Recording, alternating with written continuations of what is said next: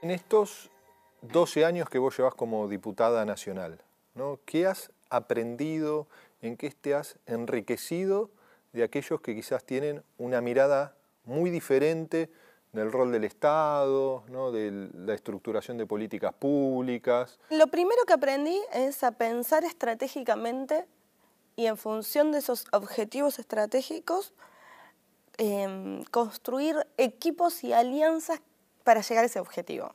Y lo que más me enseñó fue la discusión de legalización de la interrupción voluntaria del embarazo.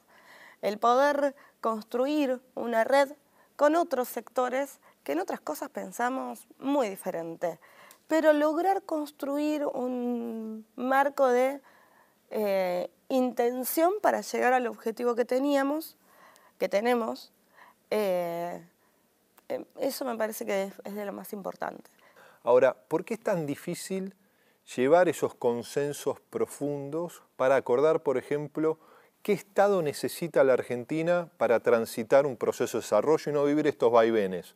Porque es un tema central, pero que tiene que ver con cómo administrar la riqueza. Entonces, cuando vos tenés sectores económicos en pugna eh, muy violentamente, es lógico que ese péndulo, que debería ser correrse un poquito para acá, un poquito para allá, pero no irse todo para un lado, eh, se corra todo para ese costado.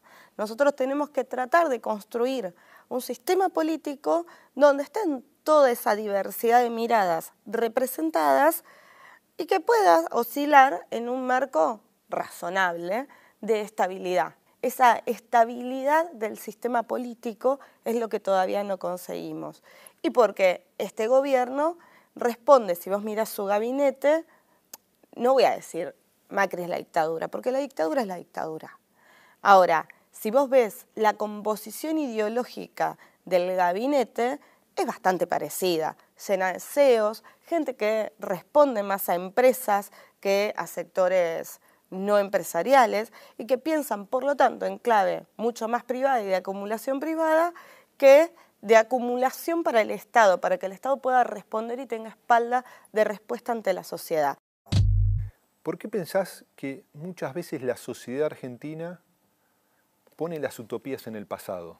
Por en tu libro, Mitomanías de la Educación, lo, decís claramente, ¿no? La sociedad mira la educación del pasado como esa educación que construyó esa supuesta Argentina grande y mira siempre con mucha crítica eh, los distintos momentos del presente, ¿no? Bueno, si uno quiere buscar causas más bien económicas o estructurales, se puede encontrar una causa que que a partir de 1976 específicamente una maquinaria de destrucción de la economía argentina y de los derechos sociales y, y la Argentina entró en una etapa muy trágica, digamos, por lo menos por 25 años, ¿no? Pero me parece que no es solo eso, sino que hay lo que yo llamo, digamos, una mirada decadentista, una idea de que hay una decadencia nacional. Solo que nadie está de acuerdo cuándo fue la época de oro, ¿no? porque para algunos, y hay muchos historiadores y muchas personas que piensan eso, la época de oro habría sido los primeros años del siglo XX, cuando la Argentina supuestamente era el granero del mundo, cuando era no sé qué, no sé qué número de potencia económica mundial, Solo que en esa época creo que nadie se acuerda que no, existía el sufragio universal, no se podía votar, no había libertad para los partidos políticos, no había democracia en la Argentina. ¿no? O sea, es, esa mirada está centrada en idealizar el primer centenario, ¿no? 1910, que era un escenario de proscripción, de mucha exclusión social. Y que fue también un momento de mucha violencia política. Mucha violencia. Entonces, digamos, la idea de que la Argentina maravillosa fue esa es realmente increíble. Entonces, lo que nosotros tratamos de mostrar en varios libros, en distintos trabajos, es que los problemas que tiene hoy la Argentina tienen solución, pero la solución no está en el pasado. Y la reconstrucción de la Argentina, ¿no? Poder plantearse utopías que, amplíen los, desafíos que hoy tiene nuestro país. Los consensos, ¿qué rol juegan en eso? Si uno se separa, digamos, a mitad del siglo pasado, que a mi juicio es relevante pensarlo desde ahí, vos tenés el peronismo surgiendo y el antiperonismo convirtiéndose, digamos, en, la otra eh, opción política, Y lo primero que tendríamos que decir es que de 1945 hasta ahora nunca ninguno de esos dos sectores obtuvo menos del 30 o 40% de los votos. ¿Qué quiere decir eso? Que, digamos, mientras que para los antiperonistas este, el peronismo era una aberración que un día debería terminar y así se iban a solucionar los problemas en la Argentina, para el peronismo de esa época, el peronismo era el pueblo entero de la nación y lo que no entraba ahí era la oligarquía, que nunca puede ser el 5 o el 10% de un país y mucho menos el 30 o el 40%. Entonces, lo primero que hay que hacer es decir, mira, la sociedad en la que vivimos es plural, no podemos seguir pensándolo como se pensó eh, eh, a mitad del siglo XX, que era no hay lugar para los dos. Una sociedad plural implica reconocer que hay adversarios políticos. Acá tuvimos muchos gobiernos donde no hubo presos políticos y ahora hay presos políticos en Argentina. Eso plantea un problema realmente muy grave. ¿Qué justicia necesita o se merece nuestra democracia? para que la justicia sea un factor de distribución de equidad, ¿no? de búsqueda de la verdad y no de el conflicto entre distintos sectores políticos como, como se vislumbra que ha sido la Argentina en los últimos 30 años. Vamos a hablar del Poder Judicial, porque hablar de justicia es hablar de justicia. Y creo que hoy la mayoría de la sociedad no cree que el Poder Judicial administra justicia. Eh, el Poder Judicial es una de las instituciones más, cerradas y que menos cambios ha receptado. Tenemos que pensar el juicio por jurados, por lo menos en algunos delitos.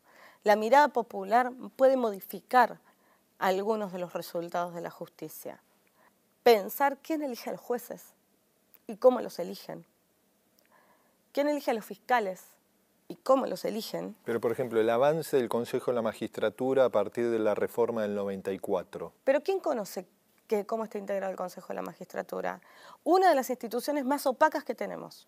Nadie sabe quién es parte del Consejo de la Magistratura, ni cómo se administran los fondos, ni qué es lo que hace. eso confirma que no todo cambio es para bien. ¿No? La institucionalización de un nuevo espacio no sirvió para mejorar que hay que abrirlo.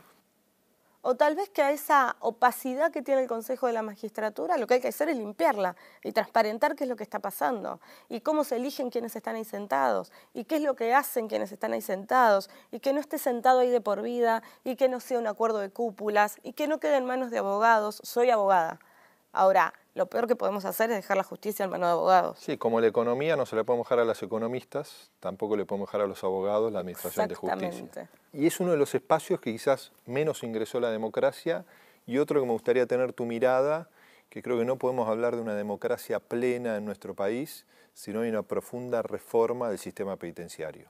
¿no? Si no logramos transformar a nuestro sistema penitenciario como un espacio ¿no? para una segunda oportunidad y no como un espacio de venganza que es lo que parece que es la definición que ha tomado la sociedad y una democracia que mira hacia otro lado, ¿no? porque no ha habido una política activa de ningún gobierno, diría yo. No, y además hablar del servicio penitenciario es como medio piantabotos. ¿viste? Antes había como temas tabúes que los estamos haciendo de que dejen de ser tabúes, el aborto era uno. Entonces, cuando uno habla de seguridad, hablas del Poder Judicial, hablas de la policía, hablas de la prevención, también hablas de la educación, el trabajo y hablas del servicio penitenciario. ¿Por qué? El 80% de los delitos son cometidos por reincidentes. El 80%. Es que ir a la... parar en una cárcel es como ir al infierno. Y nadie puede pretender que si vos a una persona la mandás al infierno, vuelva un ángel. Entonces necesitamos poder mirar qué es lo que está pasando. Hay que modificar la cabeza con la que está pensada el servicio penitenciario. El servicio penitenciario nosotros presentamos un proyecto de ley de modificación que sea un sistema de cuidado de la persona en cumplimiento de la pena. ¿Por qué? Porque creemos que la persona está privada de libertad, pero no del resto de sus derechos. Y que ese lugar donde van personas que han cometido delitos tiene que ser para que puedan volver a la sociedad y que puedan hacer algo con su vida que no sea seguir cometiendo delitos. Hoy no sirve para eso. No, que salgan con mayores herramientas para enfrentar el mundo que, vivimos, no como un espacio de castigo. Si no se hace desde la mirada social, de la mirada humanista, hay que hacerlo de la mirada de la conveniencia colectiva, porque es gente que cae en el delito que tiene que salir con más oportunidades. Termina pasando eso en esa connivencia que existe en el servicio penitenciario, los agentes del servicio penitenciario, los internos, que muchas veces hacen su propia seguridad. O sea, eh, son espacios que son cerrados, las paredes hacen que la sociedad no quiera estar mirando qué es lo que pasa ahí adentro, a nadie le importa demasiado, y si nosotros no vemos eso, eh, vamos a seguir teniendo problemas graves con la seguridad. ¿Qué margen hay para construir consensos que permitan un esquema de desarrollo y que no sean consensos que excluyan ¿no? a los que no tienen voz, como ha pasado muchas veces en nuestro país? Mira, yo creo que hay que tratar de generar consensos entre algo así como dos tercios de la Argentina. Creo que más que eso es una ilusión óptica hoy. Según los estudios que yo hice con, alguna, con encuestas financiadas por el CONICET, hay un 25-30% de la Argentina, según los casos, que es fuertemente eh, racista, clasista en el sentido de desprecio hacia los trabajadores, misógina, homofóbica, xenófoba hacia los inmigrantes. O sea que hay un problema. Uno podría alegrarse y decir, bueno, es una minoría, perfecto, pero es una minoría muy potente. ¿eh? Pero es una minoría que incluso se nutriría de los beneficios de un país que crece, ¿no? Por supuesto. Digo, por más que quizás no sea central en la discusión de qué país, digo, es parte de nuestra sociedad, ¿no? Y, parte también de la transformación cultural pendiente Exacto. que permita también ¿no? poner un esquema de, respeto, mínimamente respeto al otro, al que piensa distinto. Ahora, hay otros países que han logrado resolver la política de profundo conflicto y han podido trazar un esquema de desarrollo. ¿no? Nos podemos ir a los países centrales, que más allá de las diferencias, ¿no? tuvieron la capacidad de construir un estado de bienestar, un estado que regule la economía, que distribuye oportunidades. Ahora, en nuestro contexto latinoamericano, para nuestros países ha sido difícil hacerlo no hay plan de desarrollo posible ni consenso posible cuando se ejerce y se ejecuta lo que está sucediendo hoy en la Argentina. O sea, el plan de desarrollo de la Argentina no puede ser un plan de destrucción de toda su industria, no puede ser un plan de generar desempleo masivo. No ¿Y puede por qué ocurre eso en la Argentina? Digo, ¿hay un plan maquiavélico o hay una mirada equivocada de la realidad? Creo que digamos, desde aquellos que pensamos que tiene que haber un desarrollo nacional con inclusión, y que no es lo que está sucediendo ahora, tenemos que cambiar la manera en la cual tendemos a dividir la sociedad.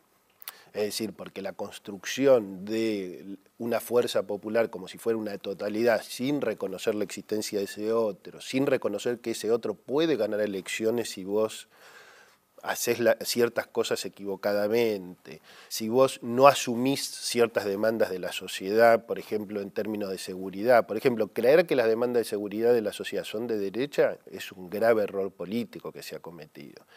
Eh, y que tiende a dividir mal a la sociedad, ¿no? porque entonces lo único que aparece como solución para esa demanda es el punitivismo que todos consideramos que viola los derechos humanos, obviamente. No, y que no resuelve el problema de fondo. Y no resuelve en absoluto el problema de fondo. Lo mismo pasa con el tema corrupción, digamos. La lucha contra la corrupción es una, es una bandera en el mundo de las fuerzas progresistas. ¿Por qué? Porque la lógica del capitalismo financiero y de las patrias contratistas en el mundo es una lógica de corrupción. Entonces, eh, cuando las fuerzas neoliberales se apropian de la bandera de lucha contra la corrupción, no solamente es cinismo de parte de ellos, que obviamente que lo es, sino que también implica errores políticos del otro lado. ¿Hay posibilidades de un resurgir de estas expresiones progresistas, de cambio, populares en América Latina? Bueno, la primera pregunta en algunos casos es si va a haber reglas electorales claras y transparentes, porque tenemos a Lula proscripto en el principal país de América Latina, ¿no? Y eso como los argentinos ya lo vivimos, porque acá lo peor que le pasó a este país fue la proscripción de Perón y del peronismo por 18 años, porque eso es la antesala del 76, ¿no? El 76 no surge de la nada la antesala del 76 son 18 años de proscripción. Entonces, cuando yo lo veo a Lula preso, y cuando yo veo que cada presidente que abandona su cargo va, preso, digamos, porque Correa no puede volver a su país, estamos todos locos. Si Evo pierde, ¿también lo van a meter preso. A Cristina no la meten presa por una casualidad prácticamente. O sea, ¿qué, qué es esto?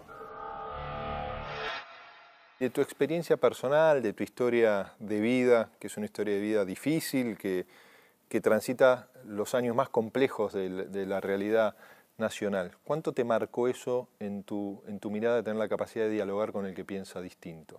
Un montón.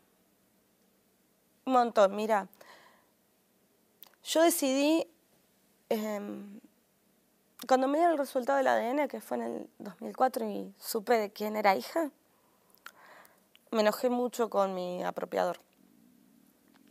Y después decidí, a los días decidí desenojarme porque él, me habían criado con amor y bueno, y decidí que estaba la sociedad para juzgar, la justicia para condenar y que no era mi rol y no me hacía bien hacerlo. Y desde ahí siempre lo visité y siempre fui. Y una vez me di cuenta entrando al penal de Saiza, entrando al pabellón de, donde estaban los detenidos por delitos de lesa humanidad, que el que estaba en la puerta era Luis Abelardo Patti, un reconocido represor. Me dijo buen día, le dije buen día, y seguí caminando. dije, si yo le puedo decir buen día a este hombre, puedo hablar con cualquiera. Yo puedo hablar con cualquiera, puedo entender determinadas situaciones. Eso no, no hace que no tenga mis, mis, miradas y tal vez mis prejuicios, pero sí que en una sociedad democrática, mientras la justicia funcione y mientras las reglas sean claras, eh, tenemos que poder escucharnos. Y en esta Argentina, ¿no? que muchas veces, y a lo largo de la historia, se habla que nuestra democracia no tiene la capacidad de construir los consensos, pero muchas veces Argentina construyó consensos que excluía a los invisibilizados de siempre, ¿no? a, a, los sectores populares, al sector trabajador. En esos consensos que se pueden construir, ¿cuál debería ser el rol de los movimientos sociales, de la organización de trabajadores? Es central, porque son el motor del cambio. El motor del cambio en una sociedad son siempre los extremos de ajuste. Los jóvenes, los trabajadores, formales e informales. Ese es el motor de cambio. Y también desde la política hay que aprender a tener un diálogo con esos movimientos diferentes. Yo la comparo con un ascensor. Ponele que vos querés ir del piso de planta baja al piso número 10. Y ese es el avance, esa es la medida de avance. Si vos llegás al quinto y el ascensor se para, no queda ahí. O va para arriba o para abajo, pero ahí no queda. Y para ir para arriba necesitas un motor. Esos son los trabajadores, esos son los jóvenes, esos son los, esos somos las mujeres, los factores de avance que somos los que peleamos por tener más derechos. ¿Y cuán distinto sería nuestra sociedad si existiese una real paridad en la toma de decisiones? Bueno, sería bastante distinta, sería equitativa. Yo siempre cuento eh, una anécdota, pero porque me parece muy representativa de eso. Hace un tiempo fui a Costa Rica eh, y ahí me encontré con una de las directoras de la NASA, que es la encargada de la misión humana en Marte.